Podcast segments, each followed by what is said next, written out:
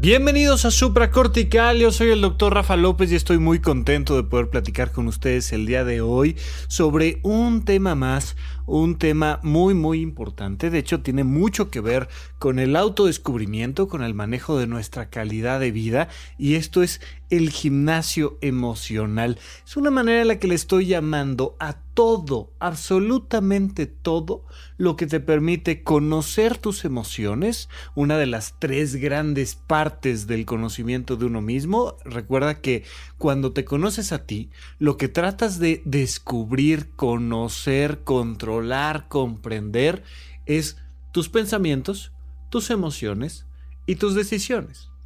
No eres tu trabajo, no eres eh, tu familia, no eres tu vida social, no eres tu país, no eres un montón de cosas que te rodean.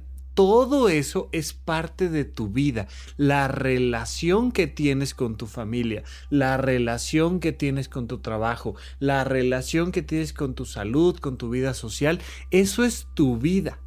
Pero lo que eres tú, cuando una, una persona te pregunta, oye, ¿yo quién soy? ¿Tú quién eres? La respuesta es mis pensamientos, mis emociones, mis decisiones, por tanto mis acciones. Pero la relación, eso es otra cosa. Mi vida es todo lo que me relaciona con todo lo demás. En este caso, estamos hablando de mí, del ser, de mis emociones. Y aprender a conocerse a uno mismo es aprender a conocer, entre otras cosas, tus emociones. Y una manera de aprender a conocer tus emociones es directamente entrenándolas, llevándolas a un gimnasio emocional constante. Mira, hay muchísimas personas que consideran que, por ejemplo, la terapia es la única manera de resolver un problema emocional. Y muy frecuentemente me dicen, Rafa, oye, ya llevo años en terapia, ¿qué onda? O sea, eh, ¿hasta cuándo es esto? Ya me cansé. ¿Está bien si dejo mi terapia? Eh, o, debo de seguir independientemente de cualquier situación que, que suceda? ¿O cómo sé si tengo que ir a un tipo de terapia o a otra? Y la respuesta es, tú no tienes que ir a terapia. Tú tienes que trabajar tus emociones. ¿Todo el tiempo? Sí, todo el tiempo. Como comer, ¿no? O sea, oye Rafa, ¿cuántos años debo de comer sanamente? Pues los que quieras vivir. O sea, esa ya es decisión completamente tuya. Pero si tú estás alimentándote, te tienes que alimentar todo el tiempo y de la mejor manera posible. Ahí le estás dando un mantenimiento al cuerpo. Al mismo tiempo, si alguien me pregunta, oye, yo tengo que hacer ejercicio. Fíjate que a mí eso del ejercicio no me gusta. Ya sabes, como que es para deportistas. No, es para gente que está viva. Si tú no quieres estar vivo, no pasa nada. No tienes que hacer ejercicio. Si tú no quieres eh, darle mantenimiento al cuerpo, está bien. Pero vas a empezar a tener consecuencias por ello. Así tenemos que darle mantenimiento al cuerpo y a las emociones todo el tiempo, todo el tiempo. Nuestro cuerpo lo requiere, pero no se trata, como en el ejercicio, de hacer cosas a fuerza porque resulta que tengo que. Al contrario, afortunadamente tenemos un sistema que nos permite disfrutar del esfuerzo que realizamos si el ejercicio que estás haciendo, físico, si, si el pararte al gimnasio o hacer eh, algunos kilómetros en la caminadora o escalar o nadar o bailar o yo que sé qué ejercicio estás haciendo, no es placentero, no lo hagas. Es fundamental que el ejercicio sea placentero. Va a ser cansado, sí, siempre. Siempre va a ser cansado ir al gimnasio, siempre. Porque si no es cansado, aquí alguien se está haciendo pato. O sea, eh, eh, ¿qué, ¿qué, estás pensando de, un, de una actividad física que no te cansa? Pues no te está sirviendo absolutamente de nada. Pero vamos a partir de la idea de que es cansado. Pero ojalá sea placentero. Porque si no es placentero, no le vas a dar continuidad si no es placentero, no vas a encontrar la importancia de hacer las cosas. Si no es placentero, no vas a ir con entusiasmo a cansarte al gimnasio. ¿Qué es lo más placentero que haces de tus actividades físicas? ¿Dónde encuentras este gusto y este placer y esta satisfacción por hacer ejercicios cardiovasculares, por hacer ejercicios de estiramiento, por hacer ejercicios de fuerza. Cuando tú encuentras ese placer, encuentras la manera de hacerlo constantemente, encuentras la forma de enfrentarte a estas actividades que te van a, a cansar, a hacer sudar, eh, como, como una manera de realizarte personalmente y te sientes mejor contigo mismo. Llegas a la escuela, llegas al trabajo, llegas a casa, eh, sales de viaje con una actitud diferente simplemente por los beneficios emocionales, físicos, intelectuales que te da el hacer ejercicio, porque el ejercicio también te da beneficios intelectuales. Bien, de la misma manera, hay que entender todo lo que te permite entrar en contacto con tus emociones. Claro, lo más común, eh, sobre todo desde la perspectiva psicológica, es pensar que el ejercicio emocional implica ir a terapia. Y lo es. O sea, si, si, hablamos de este gran gimnasio donde puedes pasar por diferentes áreas y recibir los beneficios, tú llegas al gimnasio y te das cuenta de que puedes hacer pesas, pero que puedes tomar una clase de, de, spinning, que puedes tomar una clase de pilates y puedes tomar una clase de yo que sé qué. Este gran gimnasio emocional del que estamos platicando hoy, pues necesariamente comienza con la terapia. ¿Qué es la terapia? La terapia no es un lugar donde nada más llegas y platicas la terapia es un lugar donde ejercitas tus emociones y es una posibilidad tomarlo de manera individual o de manera grupal. Básicamente son los dos grandes tipos de terapia. En este gimnasio comenzamos por la terapia individual. Y en esta terapia individual tú llegas y normalmente te sientas o te recuestas en alguna habitación junto con tu terapeuta. Podrías no, ¿eh? Podría no ser un espacio cerrado. Hay eh, algunas versiones terapéuticas que implican salir a caminar con tu terapeuta. Y entonces vas caminando por un jardín o vas caminando en una ciudad y vas dialogando con tu terapeuta mientras caminas puede parecer extraño porque pues imagínate el terapeuta tendría que rentar un jardín o una ciudad o un algo para estar recibiendo a los pacientes e implica además un cierto esfuerzo físico y, planear una ruta. Es un poco más cómodo y más sencillo si simplemente llegas y te sientas en un sillón y platicas uno a uno. Pero la parte de la terapia no es la de sentarte, la parte de la terapia es la del diálogo, no sé si queda claro. Además lo hemos comentado muchísimas veces, los seres humanos tenemos una relación muy importante con el caminar. Biológicamente como animales no somos los más fuertes, no somos los que mejor visión, oído, olfato tienen, no somos los que corren más rápido, no podemos volar, no podemos nadar como otros animales nadan pero vaya que caminamos. Tenemos una gran capacidad para caminar.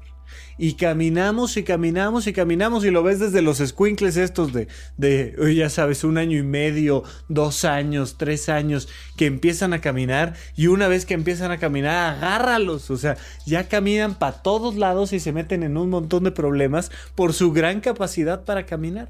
Los seres humanos caminamos desde África hasta Europa, Asia, le brincamos hacia América, llegamos a todas las partes del el planeta Tierra caminando y hemos caminado hasta en la Luna.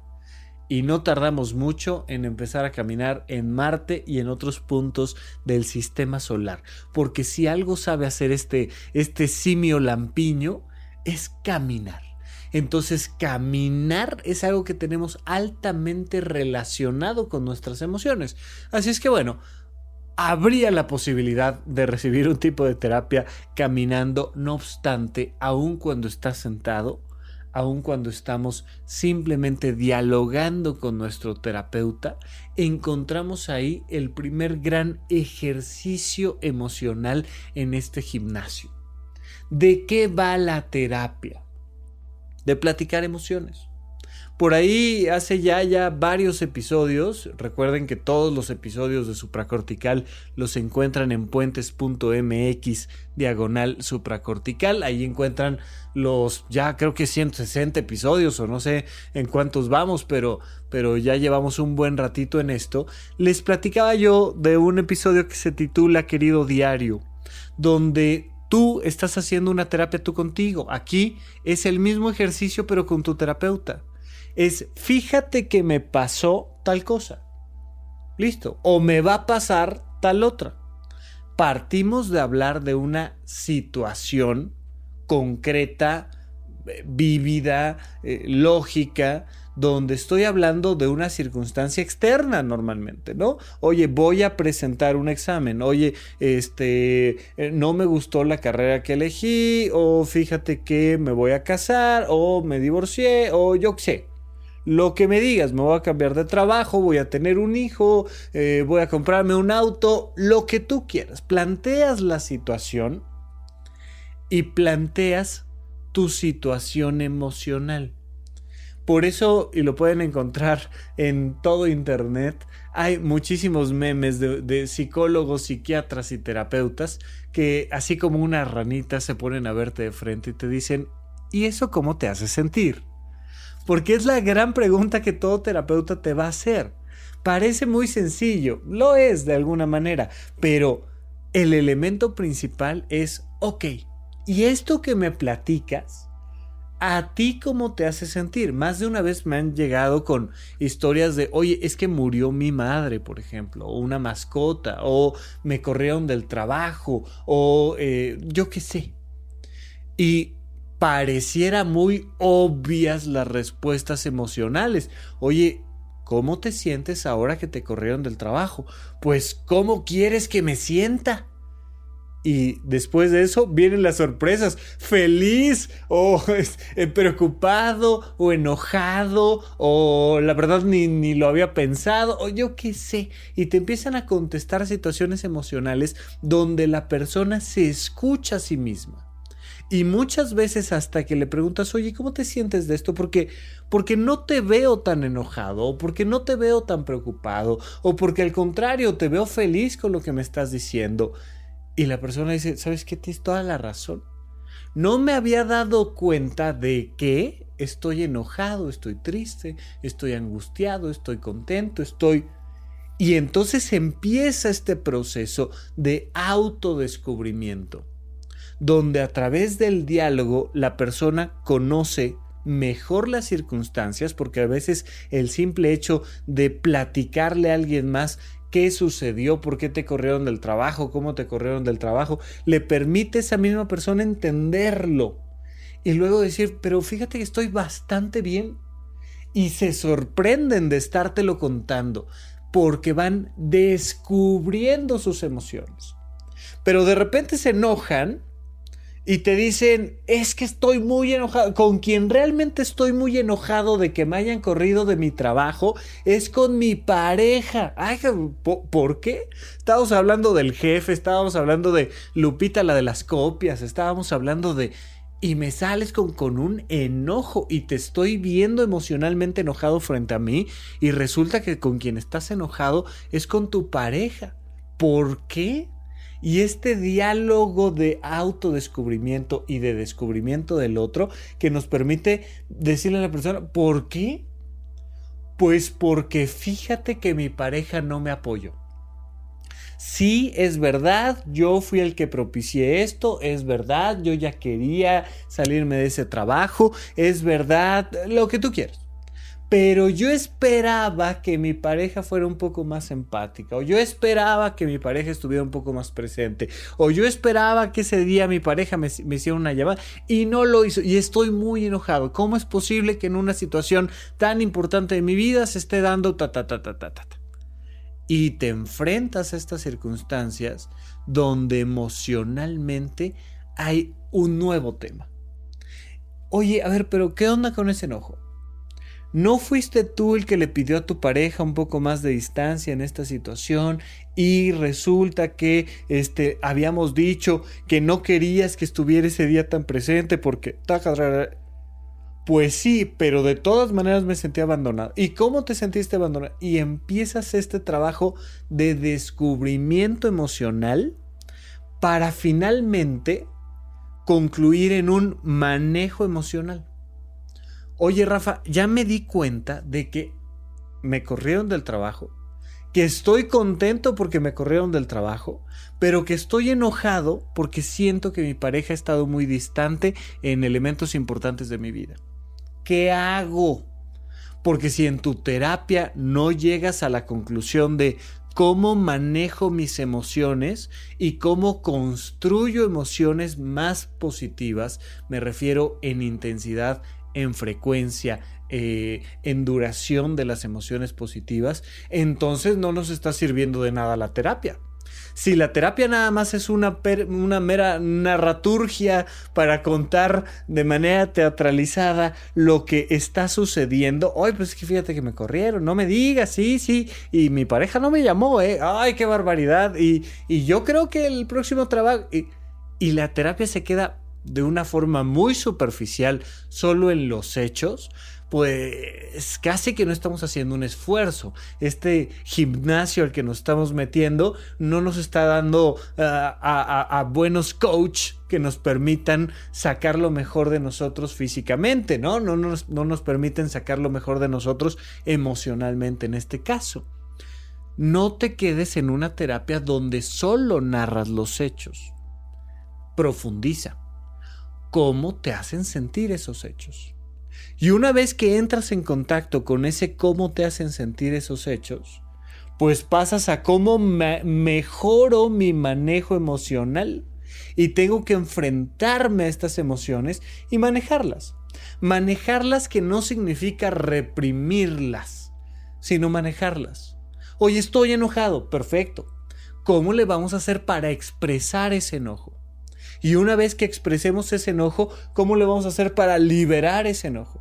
Y una vez que liberemos ese enojo, ¿cómo le hacemos para no volver a generar ese enojo? Y entonces la terapia te va enseñando a conocerte y a manejar tus emociones. Vamos a platicar un poquito más de otros aspectos de este gimnasio emocional cuando regresemos de un corte aquí a supracortical.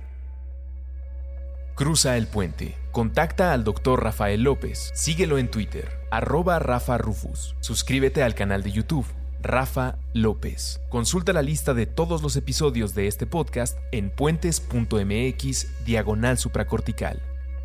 Gracias por escuchar. Gracias por recomendar. Estamos de regreso con ustedes aquí en Supracortical. Oigan, eh, en el episodio pasado les dije 19 de septiembre la conferencia del Teatro Shola y me equivoqué terriblemente y ya me, me, me dijeron, ¿cómo? Ya me la perdí. No, no, no, no, nadie se ha perdido nada. La conferencia es el 19 de octubre sábado 19 de octubre a las 12.30 en el Teatro Julio Prieto, en el Teatro Shola en la Ciudad de México. Y me han estado también preguntando mucho de, no, oye, pero si yo no tengo pareja, ¿cómo para qué voy? No, no, no, se trata de tener pareja o no se trata de no ir en pareja, sino ir soltero. La conferencia se titula Solteros en pareja, pero vamos a platicar de un aspecto importantísimo de tu calidad de vida que tú sepas si quieres vivir en pareja, si quieres vivir soltero, que entiendas cuál es la diferencia entre esos dos códigos y sobre todo que logres encontrar una realización personal profunda en esa forma de vivir, porque la soltería es una forma de vivir, la pareja es una forma de vivir, y si no sabemos los códigos profundos de estos dos vínculos, entonces vamos a estar sufriendo porque no tenemos pareja o porque tenemos pareja. Y se da este doble fenómeno donde le tengo miedo a estar solo, pero también le tengo miedo a comprometerme. Y si yo no me sé comprometer con una pareja, pues seguramente no me sé comprometer con un trabajo, no me sé comprometer con mis padres, no me sé comprometer con mis hijos, no me sé comprometer con todo lo demás. Estamos utilizando este gran pretexto de la pareja, pero estamos hablando en realidad de libertad y compromiso. La conferencia se podría llamar libertad y compromiso, o miedo a la libertad y miedo al compromiso, pero creo que es un poquito más atractivo hablarlo desde la perspectiva de la pareja. Y bueno, vamos a encontrar aspectos muy importantes ahora este 19 de octubre en el Teatro Shola, pero además la gran oportunidad de que nos veamos en vivo, que nos saludemos ahí, nos tomemos una, una foto, nos demos un abrazo. Eh, me, decía por ahí Jackie, una de, de, mis grandes seguidoras, a la que le mando un gran beso y un abrazo. Oye, y si me toca hasta atrás, pues voy, me paro allá al lado, hombre, no pasa nada. Y ahí en el lobby nos tomaremos una foto y nos saludaremos y será un evento muy importante de convivencia. Es una gran oportunidad para, para conocerlos, para escucharlos, para saber qué les interesa, cuáles son los temas que les gustan, qué podemos ir mejorando, qué otro tipo de convivencias podemos ir haciendo. Tenemos, ya lo estamos planeando con puentes una semana después probablemente, todavía no hay una, una fecha definida, pero quiero de todas maneras hacer una segunda etapa de esta conferencia en una reunión mucho más petit, mucho más exclusiva. ¿Por qué? Porque ahí en la conferencia voy a responder preguntas en vivo, pero no lo voy a hacer a través de levantar la mano y hacer la pregunta. Quiero que lo hagamos a través de las redes sociales y que queden ahí plasmadas todas las preguntas que se les ocurra durante la conferencia. Y en ese momento, en la conferencia, me van a pasar una hojita con, no sé, 10 o 20 preguntas o 5 preguntas, yo qué sé, dependiendo de, de, la participación del público, y las contestaré ahí en vivo. Tu pregunta la voy a contestar en ese momento.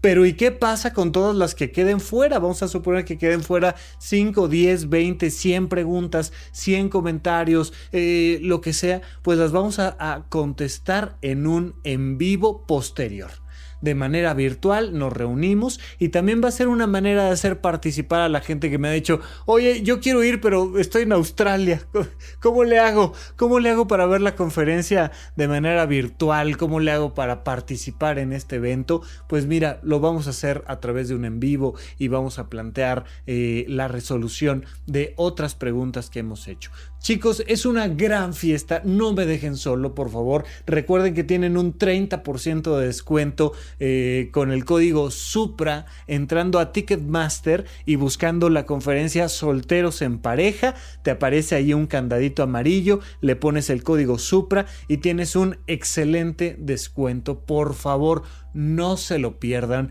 no me dejen solo, vamos a celebrar. Este es un gran evento para mí, espero poder compartirlo con ustedes, pero además es un evento donde vas a aprender cosas muy interesantes. Si vienes en pareja, date la vuelta por acá, toma la conferencia, vete a platicar de estos temas después con tu pareja, comes algo rico ese sábado y si vienes solo, te juro que vas a tener que platicar todavía más contigo.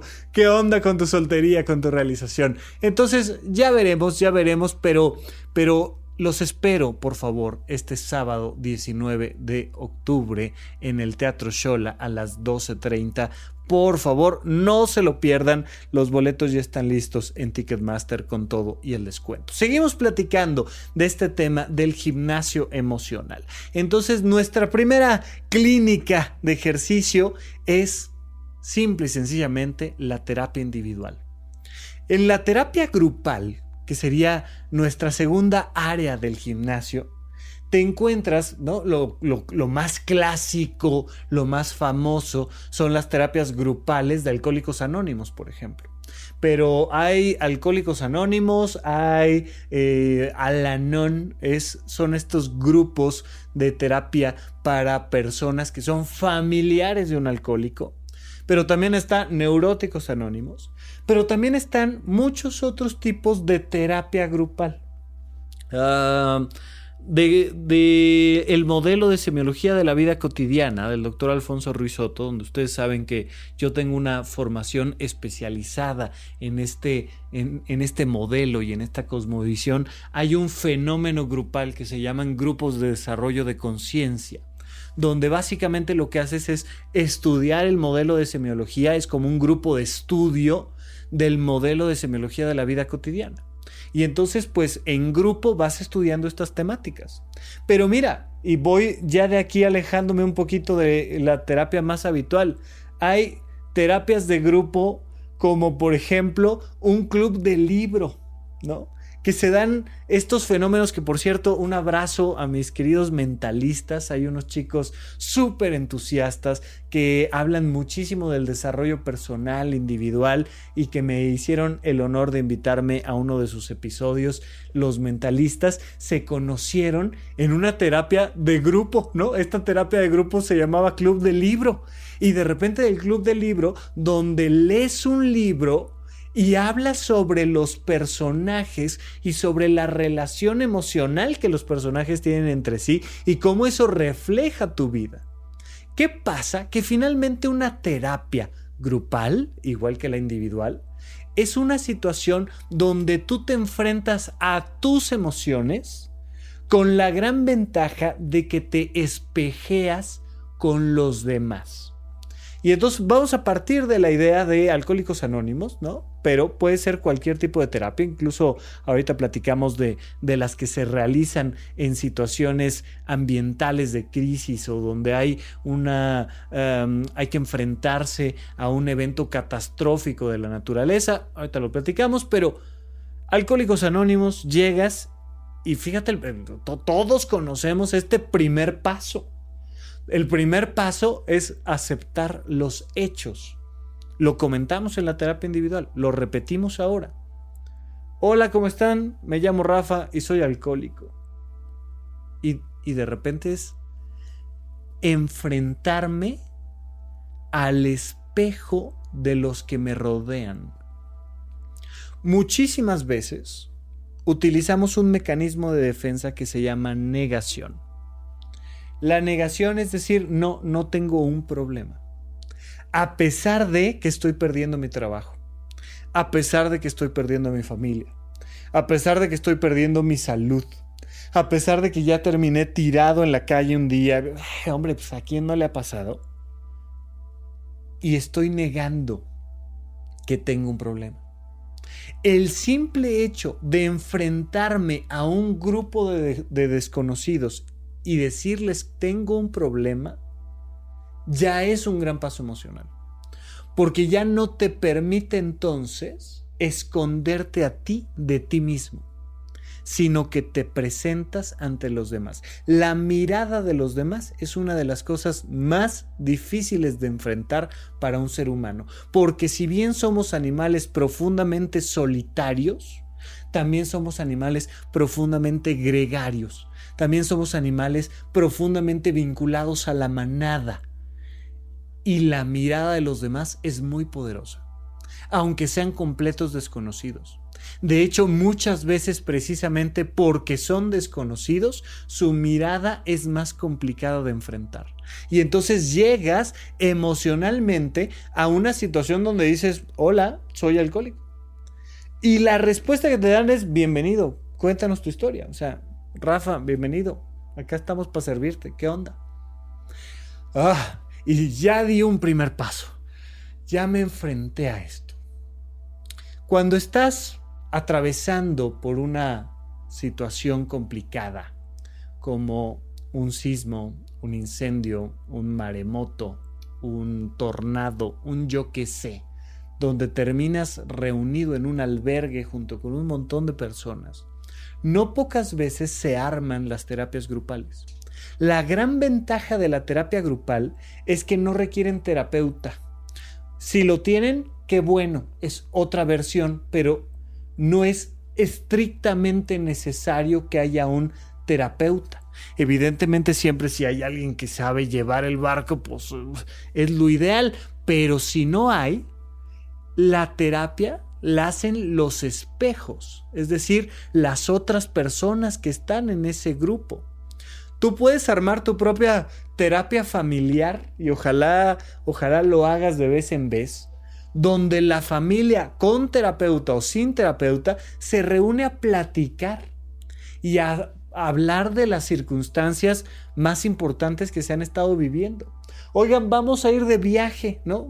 Hay muchísimas familias, la gran mayoría yo creo, que arman viajes sin platicarlo entre todos y nos podemos sentar a la mesa, nos podemos sentar en la sala y platicar del viaje y escuchar pros, contras, gustos, deseos, eh, porque, porque ya sabes que eh, donde hay una propuesta, Va a, haber, una protesta si hay una familia reunida. O sea, eso no tiene vuelta de hoja. Te vas a encontrar todo el tiempo con un conflicto siempre y cuando andes con más personas. Simplemente el hecho de ir con alguien más ya es complicada la vida. O sea, oye, vámonos a la playa. Yo no me quiero solear. Oh, es un tema. Es verdaderamente un tema que cambia las circunstancias para todos. Cuando tú vas solo, pues es más sencillo porque tú tomas tus decisiones. Pero cuando vas en pareja o vas, uff, en familia, donde hay una propuesta, hay una protesta.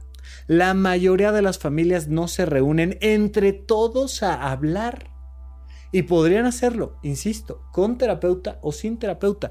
¿Cuál es la intención? La intención es hablar de las circunstancias nuevamente y del efecto emocional que producen esas circunstancias para luego que cada uno de los miembros de esta terapia de grupo se responsabilice de sí mismo y dé lo mejor de sí a los demás. Y entonces todos vivimos el sismo o el incendio o el maremoto o el yo que sé. Y ahora estamos aquí reunidos. Y tenemos o no tenemos un terapeuta. Pero todos nos enfrentamos al hecho de decir, yo estoy muy triste. Pues yo estoy muy enojado. Pues yo la verdad es que estoy contento porque si no fuera por esto no los hubiera conocido y me caen tan bien, ¿no? Y, y te vas espejeando con todos los demás y te vas dando cuenta de que también eso que el otro está contando vive adentro de ti. Que yo no me había dado cuenta porque no estoy tan enojado como él, pero sí es cierto, también estoy enojado pero se me ocurre una manera para que no estemos enojados, ni él ni yo. Y entonces levanto la mano y digo, oye, ¿y qué pasaría si convertimos esto que nos pasó en un proyecto? Y o qué pasaría si lo aceptamos y lo soltamos? Y un comentario de uno de mis espejos, de uno de mis compañeros de la terapia de grupo, me permite a mí encontrar una ruta de salida, para mí y para él. En esta terapia de grupo se trata simplemente de comentar las diferentes etapas y circunstancias por las cuales estamos entre todos y nos permite este espejeo encontrar soluciones y rutas de servicio. Y entonces somos una familia que va a ir de viaje. Pues como que, oye, si nos vamos de vacaciones, como que terapia. Pues no, no, al contrario, es un momento tranquilo de relajación para viajar. No, no, no, no, no, no, no, no. Encontrar espacios para que en este gimnasio emocional podamos enfrentarnos a este ejercicio de descubrimiento yo conmigo y yo con todos los demás es fundamental para nuestra calidad de vida. Y platicar. Cuáles son nuestras responsabilidades, cómo me hacen sentir mis responsabilidades, qué siento de que alguien más tenga otro tipo de responsabilidades, mayores, menores, y podemos ir platicando entre todos y descubriéndonos. ¿Por qué le estoy llamando gimnasio a esto?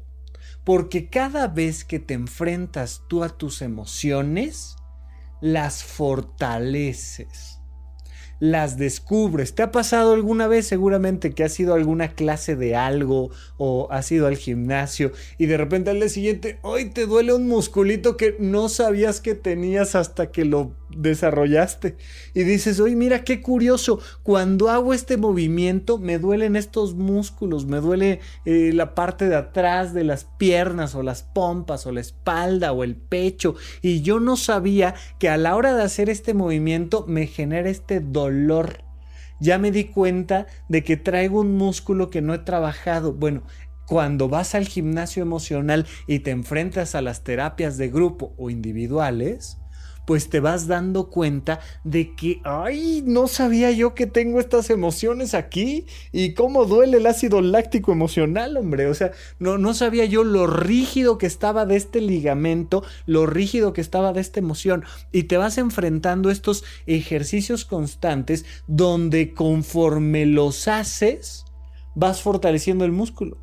Y dices, mira, ya no solo me, no me duele, sino además disfruto activar estos músculos. Ahora nadar o escalar o hacer pesas se ha vuelto un disfrute, pues ahora estar en contacto con mis emociones se ha vuelto un disfrute y un placer. Y encuentro en esta terapia grupal, en este espejeo social, un gran proceso de autodescubrimiento.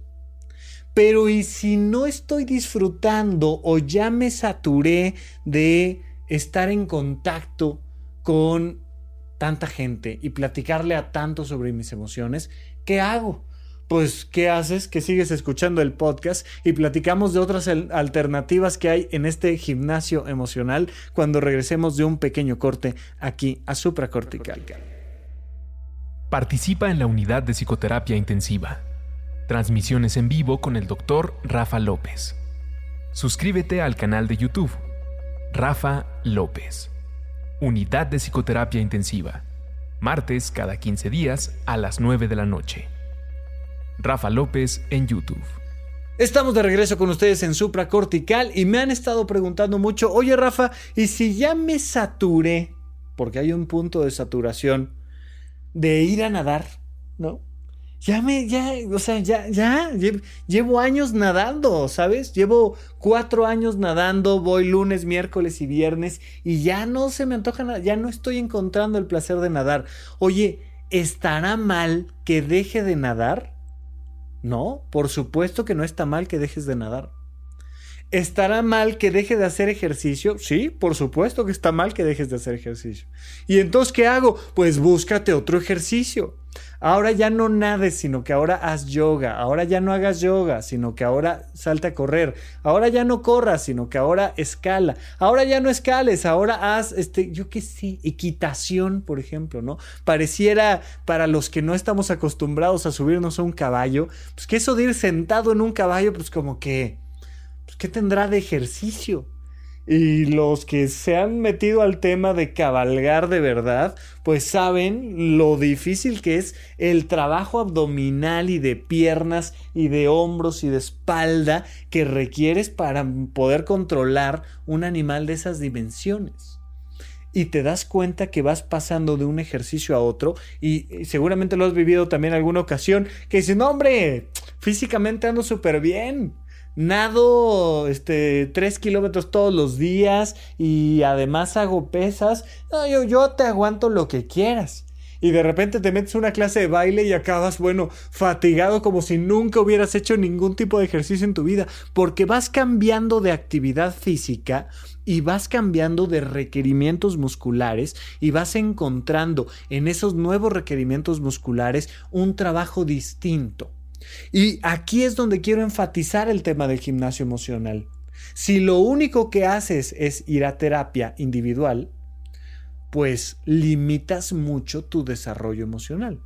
Si además eres de los que no hacen ningún tipo de terapia emocional, pues entonces pues, probablemente te estás limitando todavía más porque te estás alejando de tus emociones. Y tú te das cuenta cuando una persona no hace nada de ejercicio y le vas viendo el cuerpo, ya sea que empiece a enflacar de una manera terrible o que empiece a engordar de una manera terrible, pero cuando una persona no hace nada de ejercicio, se le nota, se le nota en su velocidad, en su precisión, se le nota en su calidad de vida. Cuando una persona no está en contacto con sus emociones, se le nota. Pero bueno, si ya estás haciendo terapia individual, válgame, ya es algo. Pero ya me saturé. Ya, ya probé el conductismo y ya probé el psicoanálisis y ya probé la gestalt y ya probé eh, la terapia cognitivo-conductual y ya probé, yo qué sé, la terapia de solución de problemas. y, y ya me harté Ya me harté de las terapias, necesito descansar. ¿Estará mal que deje mi terapia? No. ¿Estará mal que deje de ir al gimnasio emocional? Sí. Pero pues como que otras opciones tengo, pues si no es terapia individual, es terapia grupal. Bueno, pues también puedes llevar un diario. Y les decía yo desde hace rato del podcast, ¿no?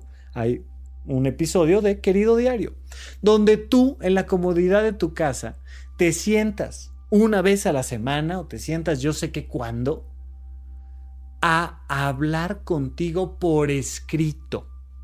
No es igual hablar contigo por escrito que solo pensarte. Hay una gran diferencia en el trabajo. Claro, sirve pensarte, sí, pero cuando te sientas y escribes lo que me pasa, lo que siento, lo que aprendo con lo que me pasa y lo que siento y las decisiones que tengo que tomar al respecto, entonces entras en este contacto con tus emociones y entras en esta capacidad de descubrirte, de poderte manejar mejor y de incrementar gradualmente las emociones positivas que vas teniendo.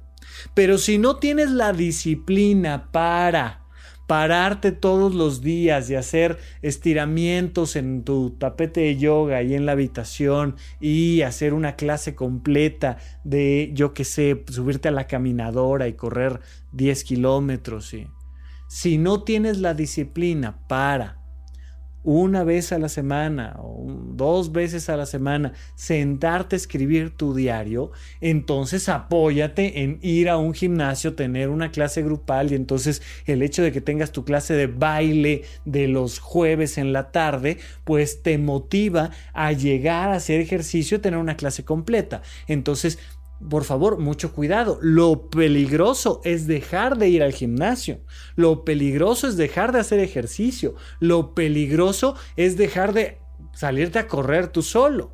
Si no tienes la disciplina para hacer las cosas solo, por favor recurre a otras personas que te motivan, te ayudan, te guían, te cuidan en el ejercicio. En este caso, en el desarrollo de tus emociones. Ve a terapia, ve a una terapia grupal, acércate a un profesional. Pero si tienes la disciplina, quieres y quieres complementar un ejercicio con otro o quieres sustituir para descansar un poco, adelante. Siéntate una vez a la semana, dos veces a la semana a hacer tu diario. ¿Qué me está pasando? ¿Qué estoy sintiendo? ¿Qué decisiones debo de tomar? Y ejecútalas. ¿Cuándo? ¿Dónde y cuándo voy a tomar estas decisiones? ¿Cómo lo voy a hacer? ¿Cuál va a ser la ruta de salida? Y si lo hago, ¿cómo voy a darme cuenta de los beneficios? Vas escribiendo todo esto y te vas conociendo tú a ti mismo, te vas enfrentando tú a ti mismo. Es una manera de seguir trabajando con tus emociones en este proceso de autodescubrimiento sin necesidad de ir con un psicólogo con un psiquiatra.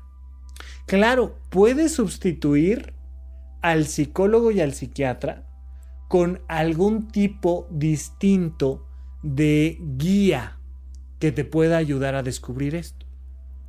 ¿Por qué lo hago hasta ahora comentar esto si es algo tan parecido a la terapia individual y grupal? Porque sí quiero hacer una distinción entre un terapeuta que está formado profesionalmente para darte un contacto con tus emociones de alguien que no está formado en ello. Hay una diferencia importante, pero no significa que necesariamente toda la vida tengas que estar yendo con un terapeuta, con un psicólogo, con un psiquiatra. Puedes encontrar a tu gran guía en un coach literalmente del gimnasio. Y entonces te puedes encontrar con que tu maestra de yoga es la que te está enseñando a contactar con tus emociones y durante la práctica de yoga vas encontrando cómo manejar no solo tu cuerpo, sino tu frustración, tu autoexigencia, tu miedo al error, tu miedo al fracaso, tu miedo al futuro.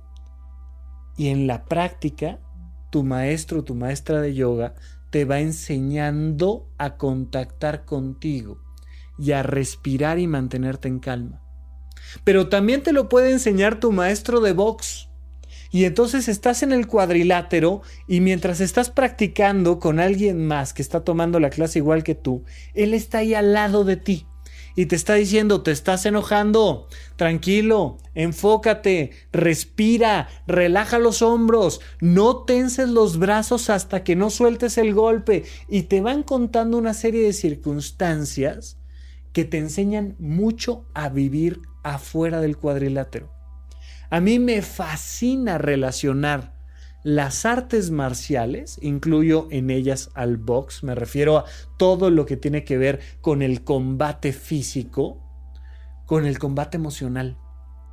Y le digo a la gente, ¿no? La gente que llega con este gusto por las artes marciales, le digo, observa cómo tienes que desarrollarte físicamente y cómo tienes que hacer un enfrentamiento en las artes marciales que se aplica exactamente igual en la vida cotidiana.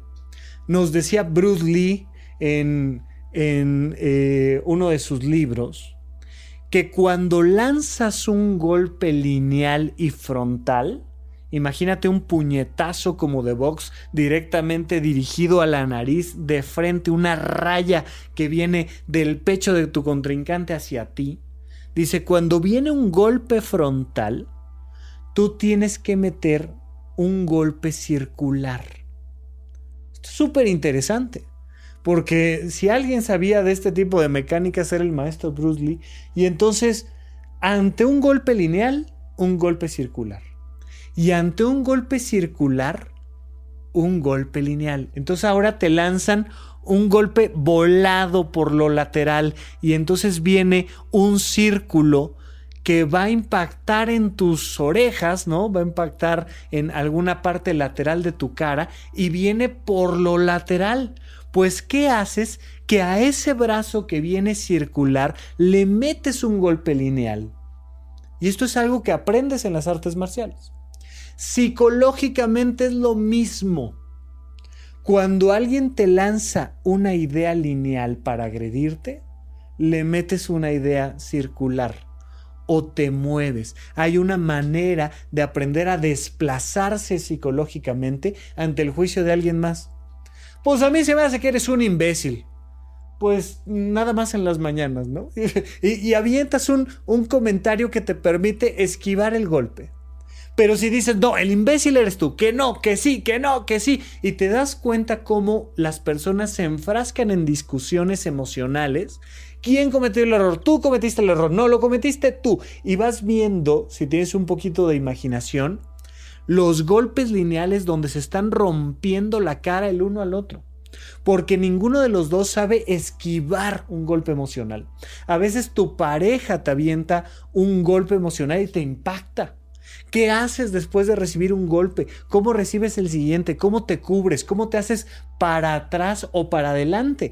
En una relación de pareja es básicamente un cuadrilátero eh, eh, emocional donde tienes que acercarte y alejarte constantemente y, estar bien parado siempre. Poner un pie enfrente del otro para que te agarre bien parado cualquier impacto y alejarte y acercarte a tu pareja. Fíjate en esto. Hay muchas veces que tienes que alejarte de tu pareja porque te está haciendo comentarios que te lastiman. Pero no te puedes alejar todo el tiempo, no puedes estar huyendo, huyendo, huyendo, huyendo, huyendo, sino que también tienes que retomar la ofensiva y acercarte. ¿Con qué intención?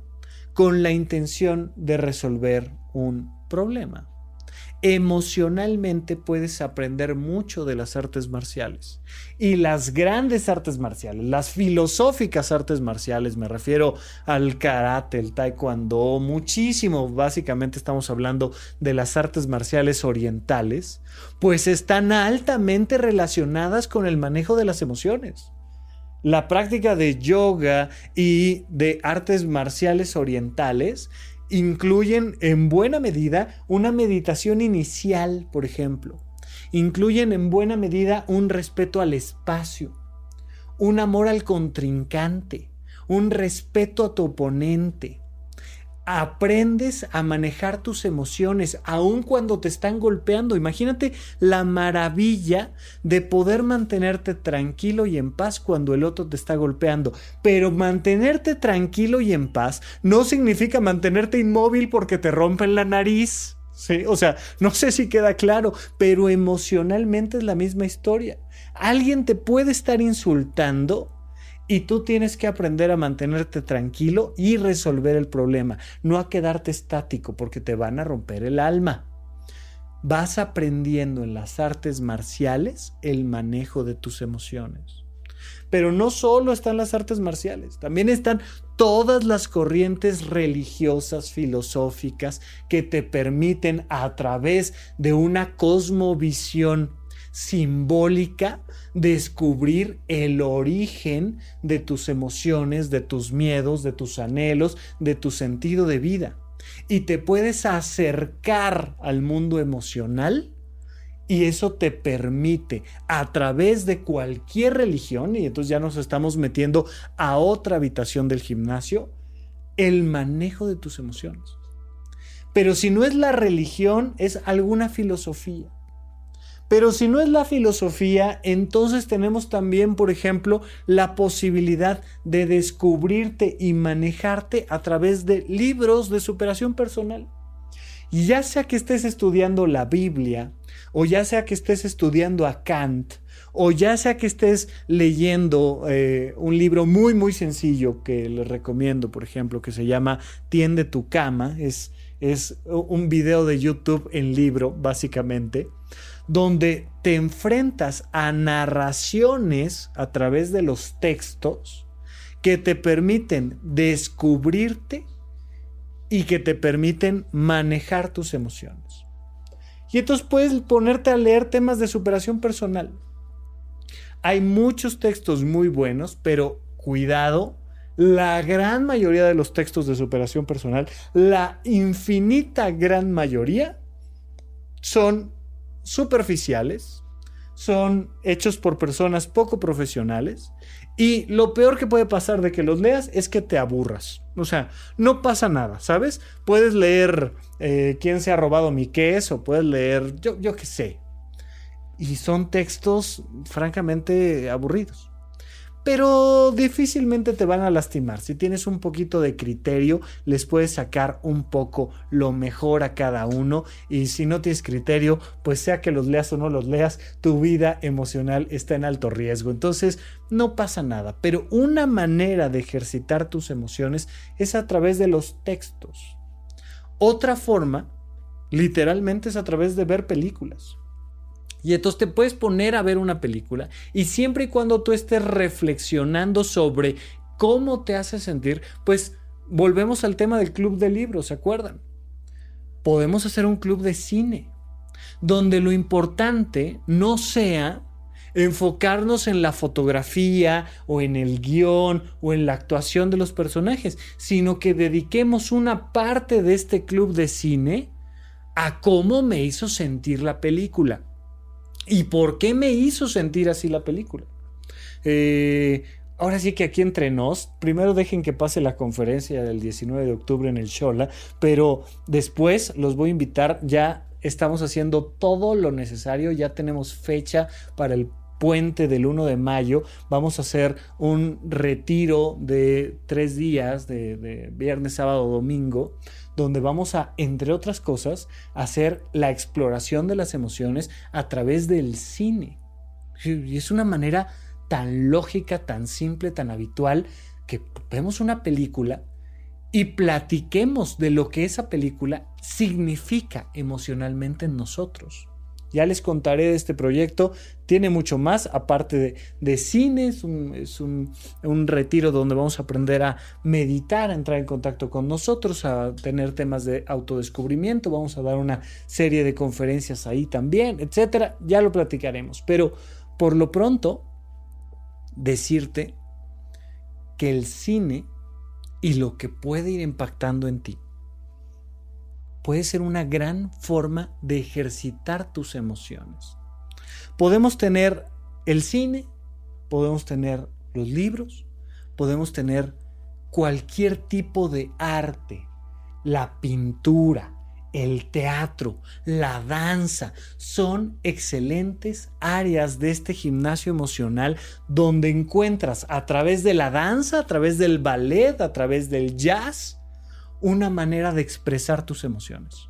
Y te das cuenta que una chica llega a clases de baile por primera vez y es tímida y es eh, eh, ansiosa y le da miedo el error y le tiene miedo al escenario y la metes a bailar un año y de repente sale tremenda bailarina con un autoconcepto completamente diferente, le ves cómo le creció la autoestima y se ve guapa, sexy, fuerte, inteligente, hábil físicamente y te das cuenta cómo el baile fue su gran terapia, porque le ayudó a contactar con sus emociones a vencer sus miedos, a hacer un montón de cosas que no hubiera pensado que era capaz de hacer gracias a que se subió a un escenario. Y de ahí surge una gran posibilidad de una vocación, de vivir de eso, de poner su propia academia de baile, yo qué sé de qué. Y personas que estaban destinadas a una vida terrible encuentran en el baile, en el teatro, en el yo que sé qué, una nueva posibilidad de realizarse.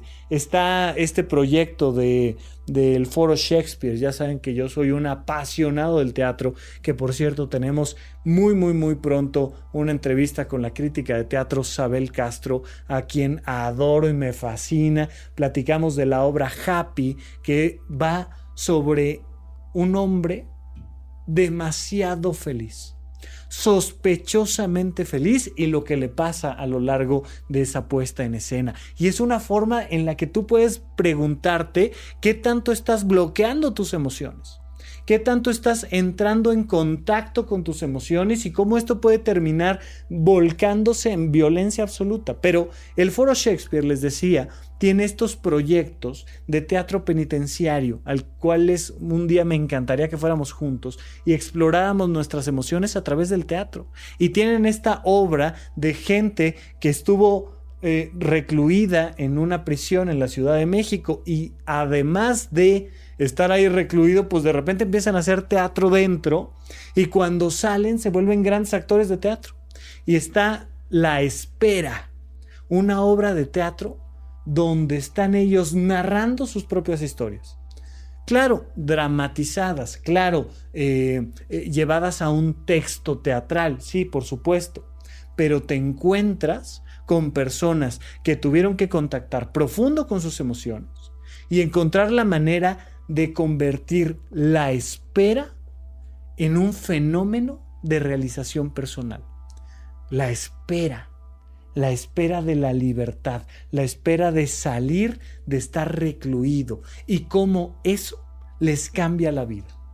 Y de repente pasa que lo mejor que te pudo haber sucedido es que te hayan metido a la cárcel, que te hayas metido al teatro, que te hayas metido a tus emociones para que recluido allá dentro de tus emociones encontraras la verdadera libertad. Y más de uno ha encontrado un gimnasio emocional en las cárceles. En las cárceles se arman terapias de grupo, en las cárceles se arman grupos de teatro. Por supuesto que en las cárceles se, arman grandes mafias y puede ser el infierno en la tierra, claro. Pero si tú entras en contacto con tus emociones, encontrarás prácticamente en cualquier actividad una manera de crecer a nivel emocional. Lo que te quiero decir con este episodio es que no te limites única y exclusivamente a una forma de fortalecer tus emociones. Que si te cansas de una, accedas a otra, pero que nunca dejes de estar en contacto con tus emociones para analizar lo que te está pasando desde esa perspectiva y encontrar una mejor manera de salir adelante cada día y elevar la calidad de tu vida. Muchísimas gracias por ponerme atención en este episodio, muchísimas gracias por su compañía, nos vemos en el Teatro Shola, por favor, eh, eh, ya saben, los boletos están a la venta en Ticketmaster, código de descuento Supra y nosotros seguimos platicando por aquí. También no olviden que de aquí a que terminamos ese en vivo del teatro, la unidad de psicoterapia intensiva, los, los eventos de YouTube en vivo, los estoy haciendo semanalmente, los martes a las 9 de la noche. Les mando un gran abrazo a todos, muchas gracias y hasta la próxima. supracortical. Aquí todos estamos locos. Con el doctor Rafael López. Disponible en iTunes, Spotify, Patreon y puentes.mx.